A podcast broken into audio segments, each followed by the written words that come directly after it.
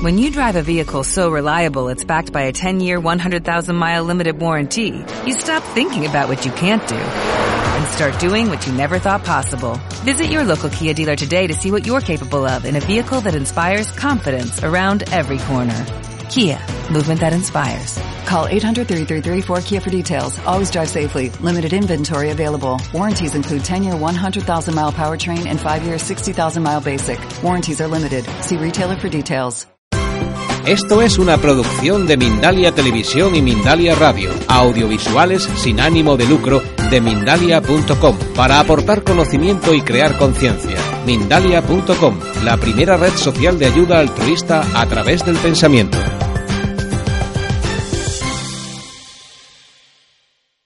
Hablamos del equilibrio espiritual. Vamos a hablar del equilibrio espiritual eh, tocando, claro, estos temas, todo lo que hemos aprendido de eh, hojas, tejas y de prana. Cuando estamos abordando todo el sendero espiritual de lo que estamos haciendo, ¿no? de todo nuestro conocimiento interno, también activando nuestro corazón, nuestra transformación, eh, necesitamos tener estos tres esencias vitales equilibradas. Todo lo que habla la Ayurveda siempre es de equilibrio. Todo lo que va a estar buscando siempre es el equilibrio. Y eso, por eso, no- nos suena muy, nos hace mucho sentido ahora y hacía mucho sentido miles de años atrás. Entonces, todo nuestro sustento y equilibrio físico depende de hojas, que era lo que hablábamos de la tierra y el agua, es el que nos da todo el, el soporte, todo el sustento.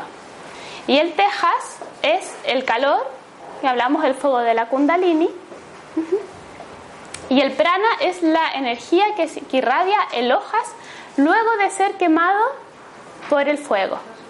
Entonces, la metáfora que les quería comentar es que pensaran en una fogata. ¿vale? Entonces, la leña vendría siendo hojas, que es la tierra y el agua. Y es lo que necesitamos de sustento para un buen fuego, ¿no es cierto? Si no hay leña, no pasa nada. Luego, eh, tejas, que es el fuego de la kundalini. En la metáfora es muy fácil, porque es el fuego también. el que va encendiendo todo el hojas para que se vaya quemando.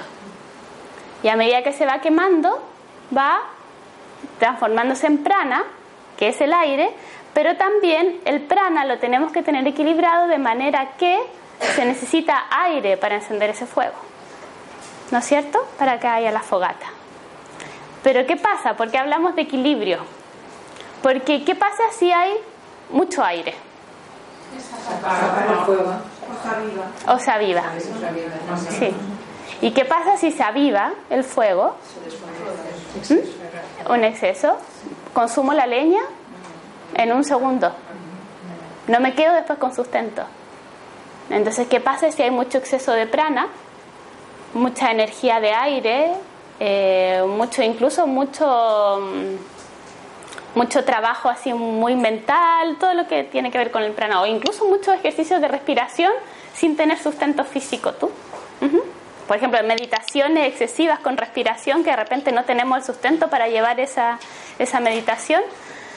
Enciende tanto el fuego, enciende tanto la kundalini, algunos tal vez lo han experimentado en alguna meditación, y mi cuerpo queda reducido a nada, no tengo resistencia para seguir todo eso. Si hay mucho fuego, lo mismo, también consumo toda la leña, ¿no es cierto? Si avivo mucho ese fuego de la kundalini.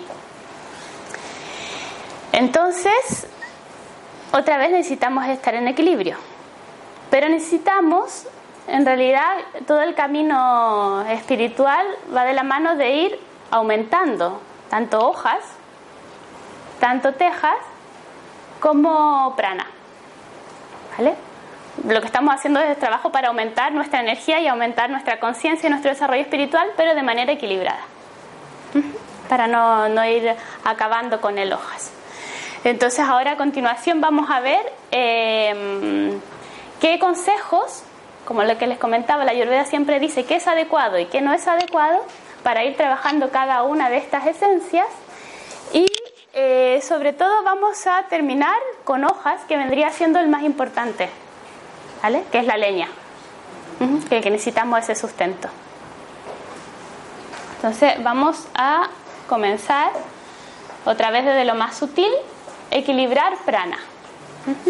¿Qué es lo que vamos haciendo para equilibrar prana? Lo primero, sal a pasear cuando esté amaneciendo y respira profundamente. ¿ya? Eso es lo más básico de que yo creo que, que todos sabemos que eso sí ayuda para, para, el prana. En la mañana, la energía del amanecer, eh, el aire, y por lo mismo el prana, está en un estado mucho más puro. Hay más tranquilidad también, o sea, vamos a estar inhalando la energía del prana en su estado, claro, más puro y que nos va a llegar con más vida, más fuerza vital. No es lo mismo salir a pasear a las 3 de la tarde por la calle. O sea, eh, realmente es diferente.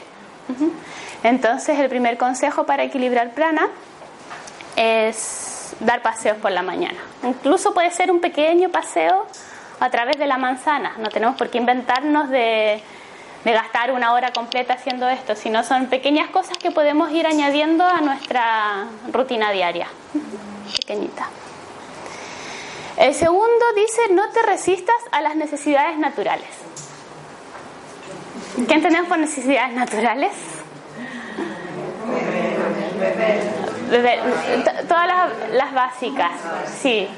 La básica, incluso en realidad muchas veces se habla, claro, o ir al baño, esa evacuar, sí, incluso cuando necesitamos como eruptar un gas hacia afuera, también, cosas así de pequeñas, estamos hablando de aire. Los gases y los eruptos, aquí es prana, es aire, no vamos a decir que es un gas y algo feo, sino que en la ayurveda en realidad es aire que necesita salir del cuerpo. Tal vez tienes un exceso de prana y necesitas salir y te lo estás tragando. Igual provecho. Por eso, no reprimirlo, igual para afuera, claro. Sí, sí, no reprimir nada. Las asanas de yoga también. Todos los ejercicios de yoga, eh, no sé, como el saludo al sol, por ejemplo. No sé si hay alguien aquí que practica un poquito de yoga. ¿Sí? Yoga hay de muchas variedades y también con mayor exigencia física o menor exigencia física. No hay por qué tener un cuerpo súper delgado y flexible para practicar yoga. O sea, no, no por eso que no se queden atrás por realizar estas prácticas. Que, que la verdad, dentro de todos los ejercicios, a mi parecer, bueno, porque también porque me gusta todo esto, es como uno de los ejercicios más equilibrados también que podemos tener. Entonces va, las asanas de yoga van favoreciendo la digestión, por lo tanto también nos va, lo que hablábamos de nuestras necesidades naturales, también va eh, moviendo toda esta energía y va limpiando las toxinas del cuerpo, que necesitamos limpiar también para que el prana fluya bien por todo nuestro cuerpo. ¿Qué se consigue con la respiración o con todos los movimientos? En las, las asanas de yoga. O sea, porque ese, ¿qué es lo que... Las asanas de yoga lo que tienen, claro, son completas cuando tú realizas yoga, tanto las posturas que vas haciendo, que Asanas una postura. Sí, las posturas de yoga se llaman asanas, sí. Entonces, con las posturas, con todos los ejercicios vas tanto físicamente porque te pones de una forma en especial que va activando ciertas glándulas y ciertas partes de tu cuerpo, lo vas acompañando con respiración, que también va activando todo, va favoreciendo la digestión y así vas limpiando las toxinas. Es trabajo tanto de cuerpo, tanto como también la, la respiración. Eh, entonces lo que decíamos, las toxinas son algo que impide que fluya el prana de manera adecuada en nuestro cuerpo, ¿vale? Se estanca esta energía vital. Las toxinas como que van armando bloqueos, como tú decías. Ujú. Otro consejo, hacer pranayama, que es lo que hablábamos, que los pranayamas son ejercicios de prana, ejercicios de respiración. Hay varios ejercicios, no sé si también, bueno, que no yo había pensado tal vez si me daba tiempo alcanzar a hacer un ejercicio al final, ahí vamos viendo si hacemos alguno. Y eh, también el uso de aceites aromáticos ayudan a equilibrar el prana. Entonces, los aceites también esenciales, eh, como el incienso, el jazmín, la rosa, el sándalo, también ayudarían a equilibrar nuestro prana. Poniéndotelos, Tanto poniéndotelos, cuando tú te pones aceites esenciales, no los puedes poner directo a la piel, sino que tienes que usar un- una base de aceite o también puedes eh, con algún difusor. para inhalarlo. A un difusor, sí. Vale. ¿Ninguna duda de equilibrar prana? ¿No? ¿Nada? Entonces, ¿cómo equilibramos tejas? Vamos a las tejas. Ah, el mío, al que me quedo siempre ahí. Entonces, Texas, eh, que era el que estaba más relacionado con el elemento fuego, ¿cómo lo equilibramos? Sobre todo pasando tiempo al aire libre, nuevamente, en algún lugar de la naturaleza, especialmente junto al agua. ¿Por qué? Porque el agua ayuda a apagar ese fuego. Entonces, si recordábamos, por ejemplo, cuando hablábamos que había exceso de, de tejas y veíamos a esta chica enfadada, así que ya no podía más, entonces ahora sabemos, claro, si vamos a pasear, por ejemplo, a un lago o a algún lugar con un río, nos va a ayudar a apaciguar esa energía. Es verlo, pero no meter la cabeza debajo de la fuente. Bueno, si quieres, mejor. O sea, si tienes un fuego ya que te quema la cabeza, mete la cabeza. Claro, sí. ¿Ah? La ducha también ayuda, ¿no? O sea, yo, yo sé de, incluso de niños que cuando están así totalmente, te voy a dar una ducha de agua fría. por eso también. Meterte en la piscina también. Todo. sí, lo que te alcance, lo que puedes hacer en ese momento. Si en ese momento puedes ir a algún lago, pasear por un lago, observar el agua quieta sirve. Si necesitas, o estás, claro, mucho fuego, también una ducha de agua fría serviría. O una piscina, de todo, sí. El agua quieta, la del mar no sirve. Bueno, el agua cuando también cambia, porque por ejemplo el agua es totalmente diferente de darse un baño marino cuando está el Mediterráneo así, o cuando, no sé, por lo menos ayer, donde yo vivo, estaba revuelto y cambia. Y cambia, te cambia a ti también. Si te das un baño marino cuando el agua está revuelta, probablemente salga más revuelto también. Pero sí, es verdad. Pero claro, me llama la atención esto, cuando está el agua tranquila. Claro, cuando está tranquilo te tranquiliza. Es así. Los bebés. Como los bebés. Como los bebés también. Por ejemplo, lo contrario, si es que estamos con... Vamos a hacer un salto para mostrar, por ejemplo, cuando estamos faltos de energía, es decir, faltos de hojas, tal vez un baño de agua así un poquito más revuelta nos va a activar y nos va a mover un poquito más. ¿Sí? Eh, tomar infusiones también. La, la rosa y la manzanilla son infusiones que también tranquilizan y apagan este fuego. Es lo mismo, bueno, hay muchas también relajantes, ¿no? La pasiflora o distintas infusiones que también son muy recomendadas para eh, cuando estamos en estos procesos de exceso de fuego. Eh, también evitar los esfuerzos excesivos, sean mentales o físicos. El exceso de, este esfuerzo lleva a que también el fuego como que encienda más rápido.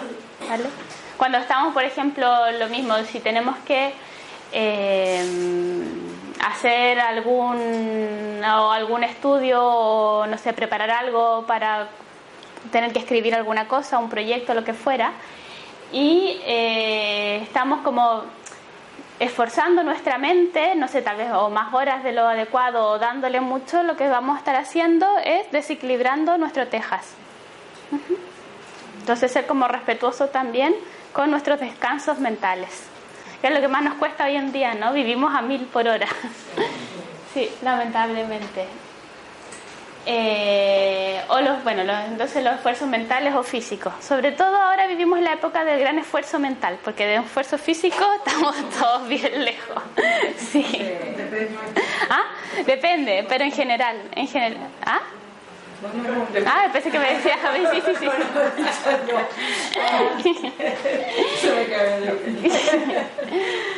Algo tan simple como escuchar música eh, relajante, música calmada, sonidos de la naturaleza, también ayudan a equilibrar ese fuego. Eh, las meditaciones también, lo que comentaba es como lo cuando hablaba de la kundalini, cómo activar la kundalini también cuando ese fuego no está despierto. Entonces hay meditaciones eh, especiales también para conectar con esa kundalini. Hay, bueno, muchas meditaciones. Osho, por ejemplo, uno de los maestros que trabaja mucho con activar la kundalini o incluso kundalini yoga. que, que es una de las variantes de yoga que en general todas las asanas o posturas o todos los ejercicios que hace o el canto también de algunos mantras especiales son para activar ese fuego. Por ejemplo, eso, ¿para qué más? Es más claro que eso, gracias. La respiración de fuego de Kundalini. No sé si la conocen, pero una respiración bien agitada que vas respirando y vas, en realidad es, es como poner aire bien fuerte, así como si estuvieras con un fuelle, pero dentro tuyo, para encender ese fuego y sentir ahí cómo, cómo se despierta la Kundalini. Y por último, acuéstate temprano y descansa lo suficiente. Eso también es muy importante para eh, equilibrar el tejas. Ahora, vamos a hablar de equilibrar hojas, que como les comenté, ¿Mm? Como les comenté, es lo que en realidad es, tenemos que ponerle más atención porque eh, un exceso de hojas tampoco es tan terrible como un exceso de tejas y un exceso de prana. Y es lo que nos da el sustento, ¿vale? Para todo este otro trabajo. Por eso lo he separado, vamos a ir hablando en distintas diapositivas acerca del equilibrio de hojas.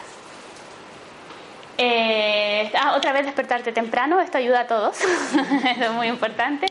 Lo que es importante aquí es evitar dormir siesta. ¿Por qué? ¿Por qué no es bueno dormir siesta según el Ayurveda? También cada uno va sabe cómo es su cuerpo, pero por lo menos no esas siestas prolongadas. Entonces, siempre se hizo una siesta tal vez de 20 minutos, todavía ayuda a recomponer el cuerpo, sobre todo en momentos que sí que nos estamos levantando muy temprano o que tenemos mucha actividad física o mental, necesitamos ese descanso. Pero esta una siesta, no sé, de una hora, yo creo que todos lo han experimentado. Después de una siesta así, ¿cómo se siente tu cuerpo y tu mente después de eso? Otra vez, la cabeza embotada, el cuerpo cansado, o sea, mal humor. También la digestión entrecortada, o sea, te vas a dormir después de haber comido y se te queda la comida por aquí, o sea, realmente entonces es eh, la siesta lo que hace es aumentar la energía de hojas y darte esa sensación de, embotamiento, de pesadez. Eh, otro consejo, hacer ejercicio vigoroso, por lo mismo como hojas es como todo el vigor, entonces tanto el vigor físico ayuda a aumentar el vigor mental y el vigor emocional, entonces un ejercicio que, que sea o anaeróbico, que me dé un ejercicio un poquito más fuerte. Puse aquí salir a trotar, que hay mucha gente que le gusta salir a caminar, yo también o que salir a caminar rápido o incluso salir a caminar ya es un ejercicio y lo importante es cada uno conocerse a uno también, no pretender hacer, no sé, no a todos en realidad nos llama a ponernos a trotar una hora al día y yo misma no puedo. Entonces yo reconozco mi cuerpo y digo, ¿qué es lo más vigoroso que yo puedo hacer dentro de mis capacidades? Que yo sienta que sí, que estoy haciendo algo vigoroso.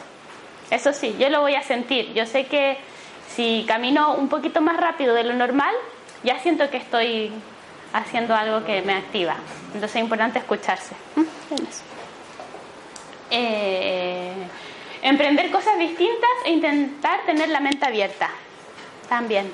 Porque como hablábamos que es como de esa, cuando hay exceso hay mucha pesadez y mucha, es lo que hablábamos de, de quedarse en ese estado de comodidad, pero que en realidad ni siquiera es cómodo, sino solo porque no te quieres mover. Entonces intentar un poquito como presionarse un poquito para hacer cosas nuevas. ¿Mm?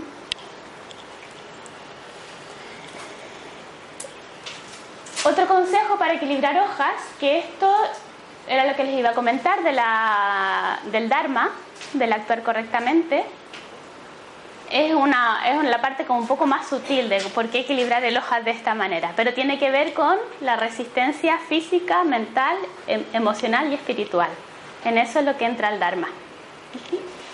Entonces una forma de vida dármica es una conducta adecuada. Esta conducta adecuada, esto según también los Vedas de todo el conocimiento de la India, nos ayuda a obtener mayor felicidad.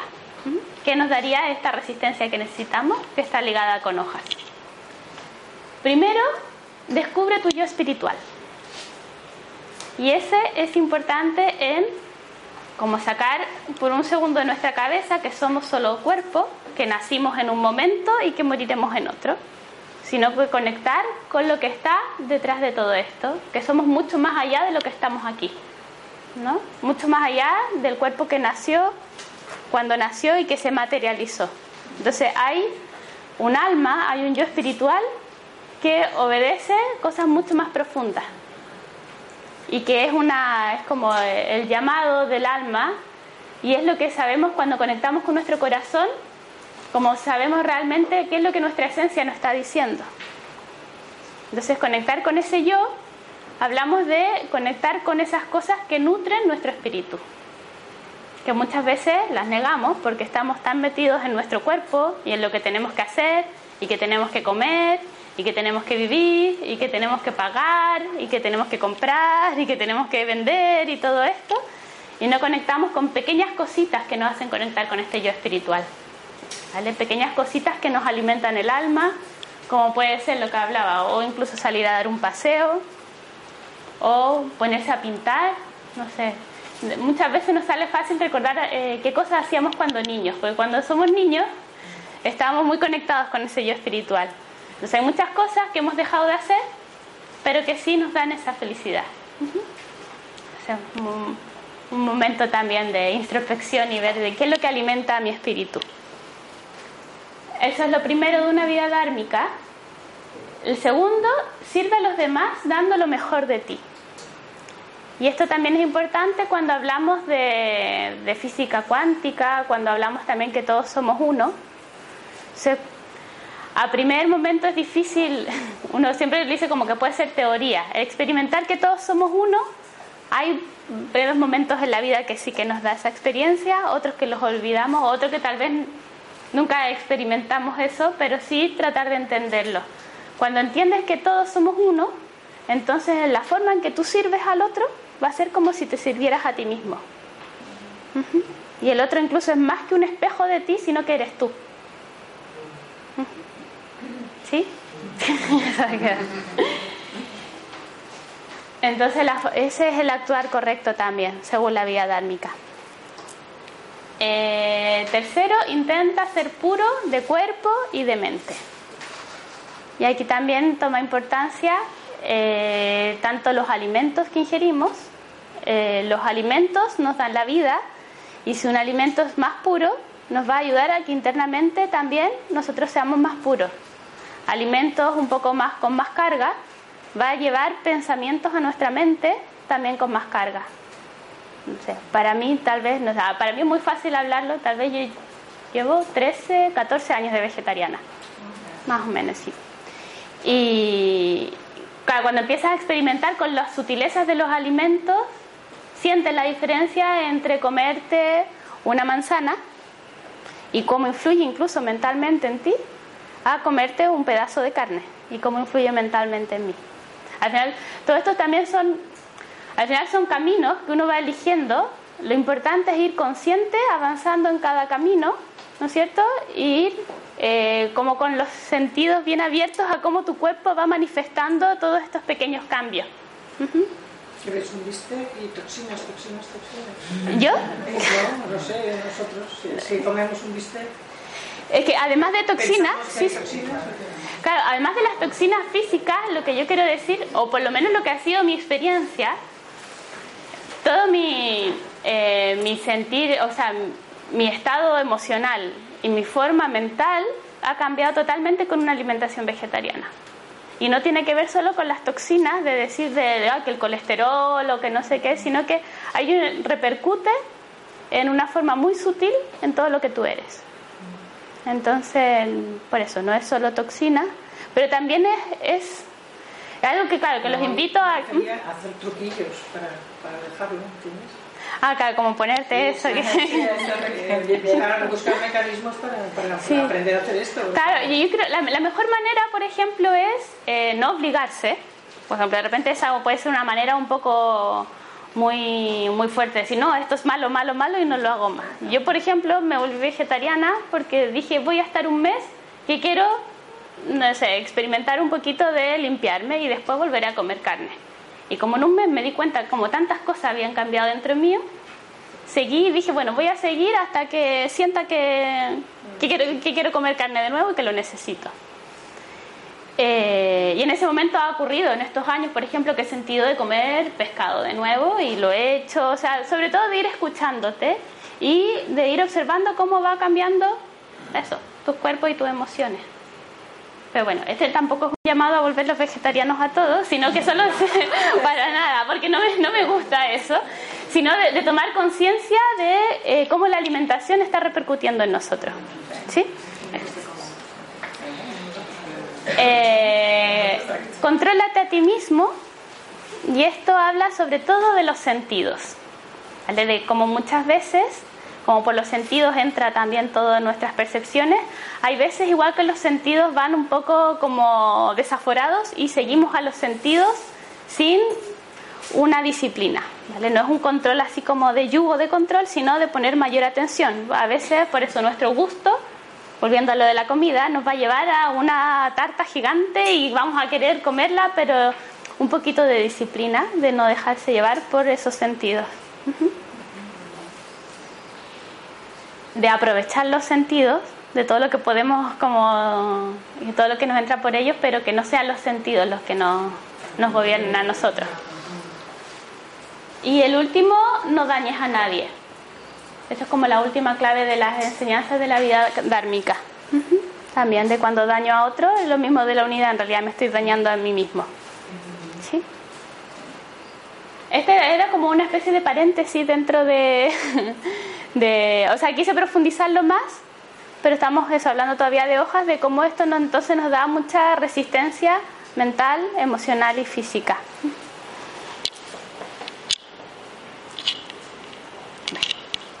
Otro consejo muy importante en Ayurveda para equilibrar hojas es el masaje ayurvédico Abhyanga, que es un masaje con aceite, con bastante aceite.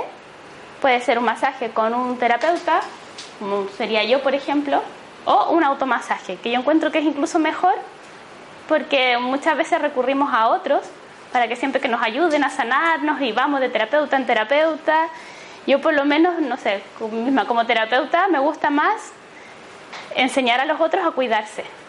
Encuentro que ahí está más la clave. Porque si no, lo otro, al final terminamos los terapeutas más enfermos. y la gente sin saber, sin, sin hacerse responsables también de, de, su salud. Entonces, vamos a poner el ejemplo del automasaje con aceite. Eh, se recomienda eh, al menos una vez a la semana hacerse un automasaje, ojalá con aceite de sésamo, aceite de coco, son los más usados en la ayurveda. Y el aceite lo que va haciendo, junto con la fricción que tú te vas dando, va emitiendo calor y el aceite va penetrando dentro de tu cuerpo. Así como por la piel, porque es un órgano por donde salen y entran también sustancias. Entonces va penetrando el aceite y va penetrando en todos tus tejidos a niveles más sutiles va penetrando tanto en órganos que necesitan activarse o que necesitan equilibrarse, o, eh, por ejemplo, el masaje en la cabeza con aceite va penetrando en tu cabeza y ayudando también a tus procesos mentales. Es un poquito difícil de entender, pero tenemos que otra vez volver a lo cuántico, a cómo todo está unido.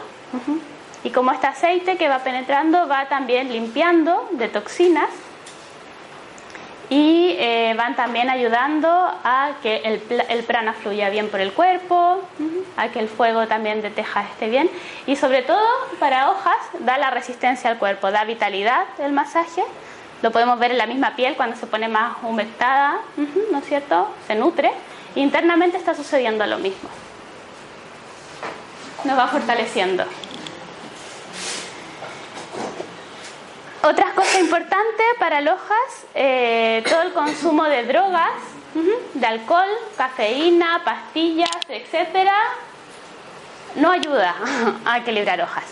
Eso ya está de más decirlo, yo creo que muchos lo sabemos, lo habremos experimentado, el alcohol lo mismo.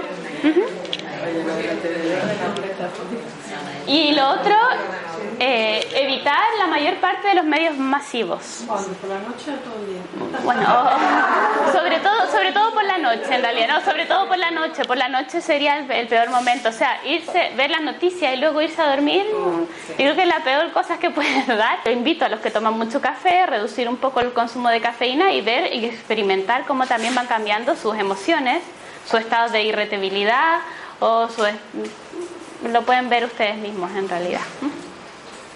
Bueno, lo de los medios masivos también, por el exceso de información también.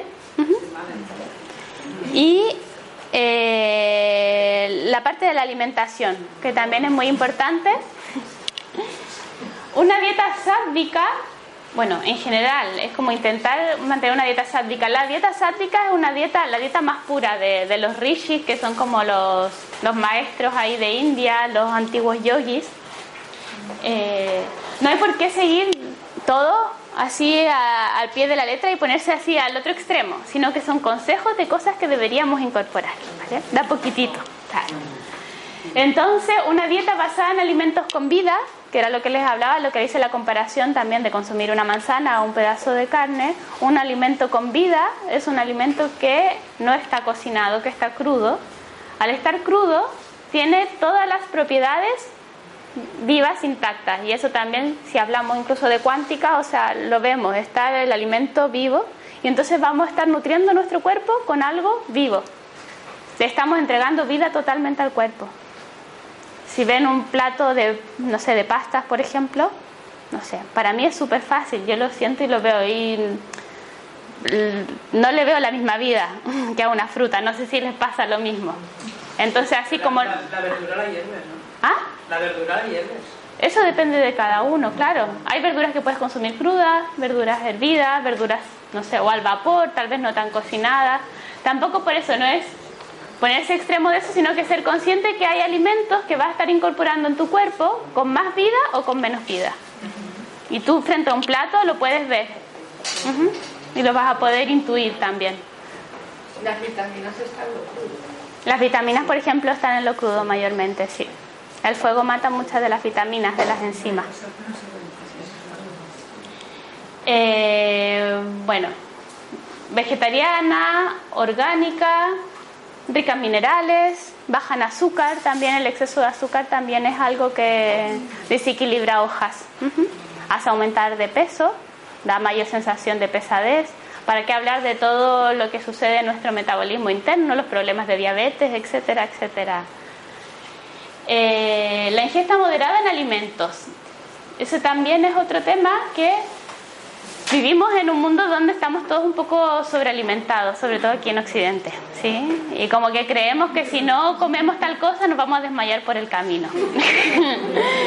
Pero la verdad muchas veces es que un exceso de alimentación, un, no sé, comer una comida demasiado abundante, lo que hace, en vez de darnos más energía, nos quita más energía. ¿Vale?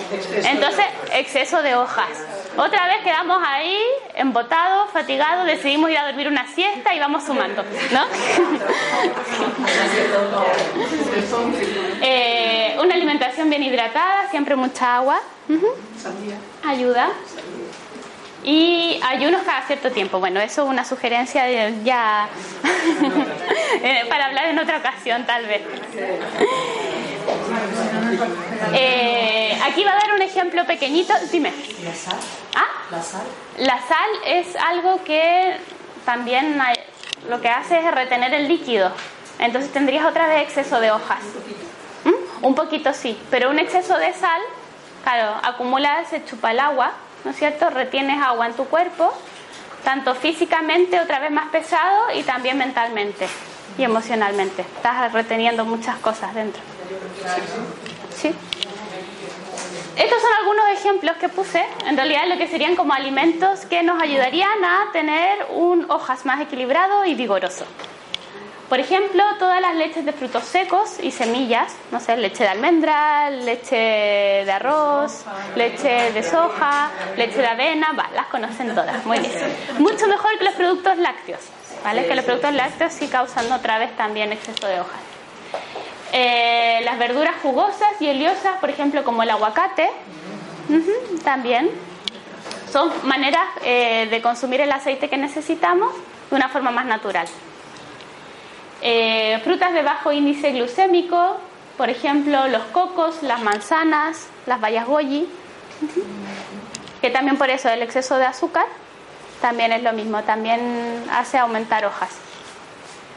Eh, los granos germinados también son un buen alimento que nos da mucha proteína, eh, una forma de consumir una proteína también sin tanta grasa. Y puse también el polen de abejas, que también es muy rico en antioxidantes, rejuvenecedor, aunque se llama el semen del mundo vegetal, porque en realidad sí, da toda la energía. por ahí, claro, por todas las flores se polinizan a través del semen, ¿no? Y... Que no es lo mismo que la miel. ¿Ah? Que no es lo mismo que la miel. La miel sin azúcar tampoco. ¿Mm? La, la miel, bueno, un exceso de miel tampoco sería bueno, pero eh, ninguno, nunca es bueno. No. Y bueno, en realidad iba a terminar con esto que dice eso, busca tu equilibrio y recorre junto a él tu sendero espiritual. Es decir, tu propio equilibrio también, todo lo que hemos hablado aquí es para que cada uno lo incorpore a su forma de ser, a su forma de vivir y a su manera. No son dogmas estrictos para seguir, sino que son pautas para que tú vayas también eh, incorporando distintas cosas para todo tu desarrollo espiritual. Eso. You could